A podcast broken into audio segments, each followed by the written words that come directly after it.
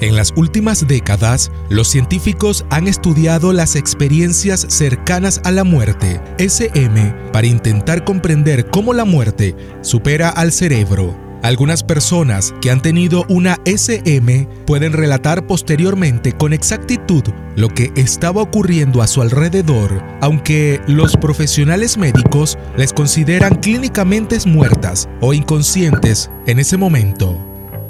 Soy Armando Ritondale y esto es Perdidos en el Universo. Perdidos en el Universo. Aclaremos que se considera hora de la muerte cuando una persona ha entrado en parada cardíaca, que es el cese del impulso eléctrico que impulsa los latidos del corazón. Pero, ¿qué ocurre en nuestra mente durante este proceso?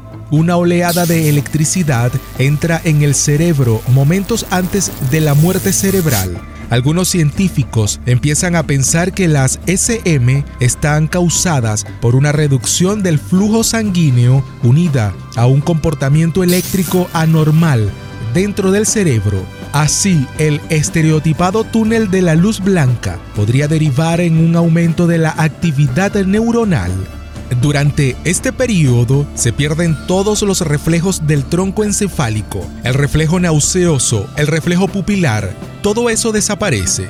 Las ondas cerebrales de la corteza cerebral pronto se vuelven indetectables. Aún así, nuestro órgano pensante puede tardar horas en apagarse por completo.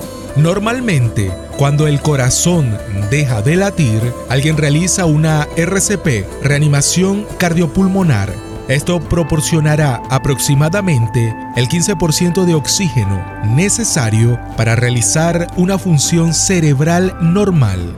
El cerebro seguiría funcionando por varios minutos luego de morir y en este tiempo es posible que cosas sorprendentes ocurran. ¿Por qué no?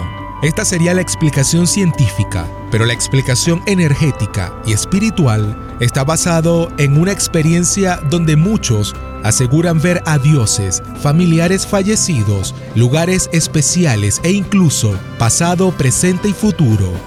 Sé de personas que aseguran la vida es más sorprendente de lo que creemos, porque estar en ese encuentro cercano a la muerte es lo más cercano a ver tu vida como una película, donde reflexionas, hablas con guías, familiares o quien sea, pero que sirve de reflexión para corregir y ser mejor persona desde el mismo instante en el que el alma regresa al cuerpo.